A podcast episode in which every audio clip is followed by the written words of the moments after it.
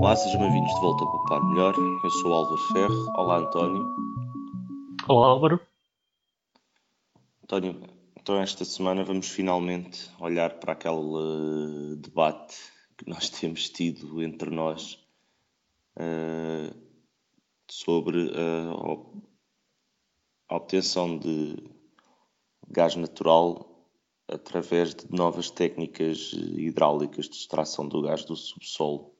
Tu é que me falaste nisto, isto, embora eu já tivesse visto isto noutras, noutras alturas, tu é que me chamaste mais a atenção. Queres explicar aqui mais ou menos o que é que, o que, é que tu tens a dizer sobre o tema? Bem, eu não sou, digamos que, um grande especialista sobre o tema. Eu descobri isto aqui há uns meses. é. Como é que eu descobri isto? Descobri basicamente aqui há uns tempos, quando fizemos um artigo sobre os preços do gás, descobri que o preço do gás natural era muito mais barato nos Estados Unidos do que na Europa. E, portanto, fiz uma pequena investigação, tentar perceber se eles tinham mais gás natural, se, se, qual é que era basicamente a razão para isso. E descobri que realmente de há uns anos para cá a produção de gás natural tem aumentado substancialmente no, nos Estados Unidos em função do que eles chamam fracking. eu não sei se tem uma tradução exata para português, mas frack quer dizer rachar, não é? Ou qualquer coisa do género. E, e portanto foi aí que eu descobri uh, o fracking. Tem, tem outros termos, consoante os locais, e, e agora vamos estar a recordar se isto é realmente um termo em português ou não. Também é um tema que temos visto pouco por, por aí. Eu, eu, não, eu ainda não vi, nós, nenhum dos dois estudou geologia, portanto, nós, nós não somos propriamente, nós não é não somos especialistas, é estamos a aprender. Isto, eu posso dizer que tive uma disciplina de biologia e geologia, não é? Mas já foi há tanto tempo. Ficámos por aí. Mas uh, se formos ao, ao, ao Google, uh, ele, não tem, ele não tem uma tradução para o tema. Portanto, não. Um, eu não sei, não sei sequer se, se isto terá tradução, porque isto parece uma contração uh, de que de, de partir e, e, na realidade o que eles fazem é injetar uh, um líquido no subsolo muito, a grandes profundidades para partir a massa rochosa e assim soltar os uh, recursos naturais, uh, o óleo e, o, e, os gases que estejam lá presos. Deixa-me dizer que eu estou-me a tentar conter, não é? Porque soltar gases é, real... é realmente uma coisa que nós conhecemos de outros domínios. Um, mas nós, recentemente, este tema do gás também veio por causa da questão do gás russo e da Ucrânia, não é? em que aqui há umas semanas atrás começámos a falar mais interessadamente sobre o tema, não é? em função Exatamente. dos cortes que, que, foram feitos e que penso que até em termos políticos e em termos europeus estão a ter algum estrondo. Não é?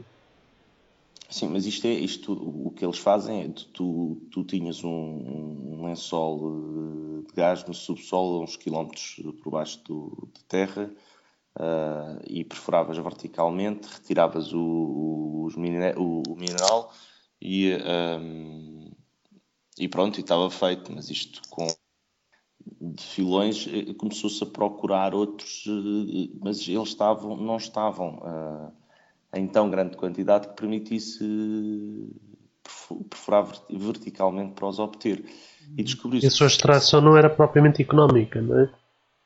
Exatamente, até eles descobriram que se perfurassem horizontalmente, primeiro perfuram, fazem uma perfuração em profundidade e depois horizontalmente, mas isto já não é novo. Uh, na Wikipedia diz que isto é já existe desde 1957, 1949 mas depois eles injetam, uh, põem um tubo, esse tubo depois uh, parte por pressão hidráulica o, o solo e é assim que eles recolhem as matérias.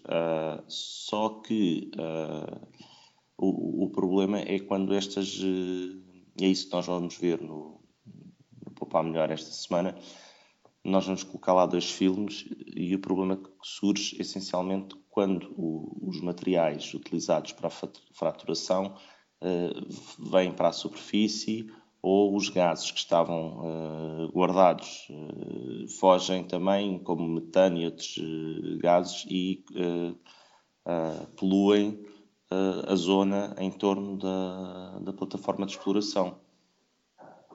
Eu penso que os vídeos que vamos pôr online esta semana são, são bastante representativos, dão visões distintas, né?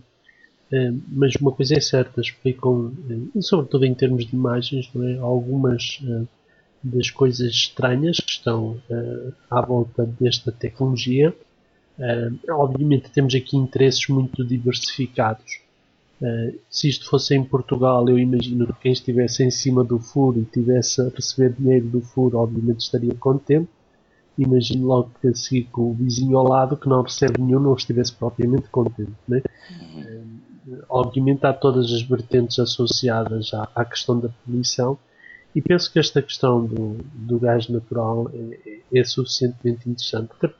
Eu tendo alguma tendo um antecedente de ter vivido no, no, na América do Norte, neste caso no, no Canadá, um, há, uma, há, algumas coisas que no meio deste processo de descoberta me fizeram alguma confusão. E um deles é porque é que os americanos estão a converter os seus carros de gasolina. Sim, porque no, nos Estados Unidos carros a gasóleo era uma coisa que praticamente não existia. Agora já existem alguns, os de gasolina são quase os únicos, ou eram quase os únicos. Porque neste momento a moda parece que nos Estados Unidos é ter um carro movido a gás natural. Coisa que é. nós também já passamos por essa fase que é há uns 20 anos, talvez, não? Sim, sim. Não, agora até já há carros que são feitos de origem com a gás natural. Exato. Mas, mas em Portugal acho que se vê cada vez menos, não é? A minha percepção, pelo menos. Uh, mas o que, o que eu penso que é, que é interessante, isto tem a ver com, com o custo da energia. Uh, e obviamente nós aqui falamos muito das questões de poupança e a poupança sobretudo justifica-se quando o preço é elevado.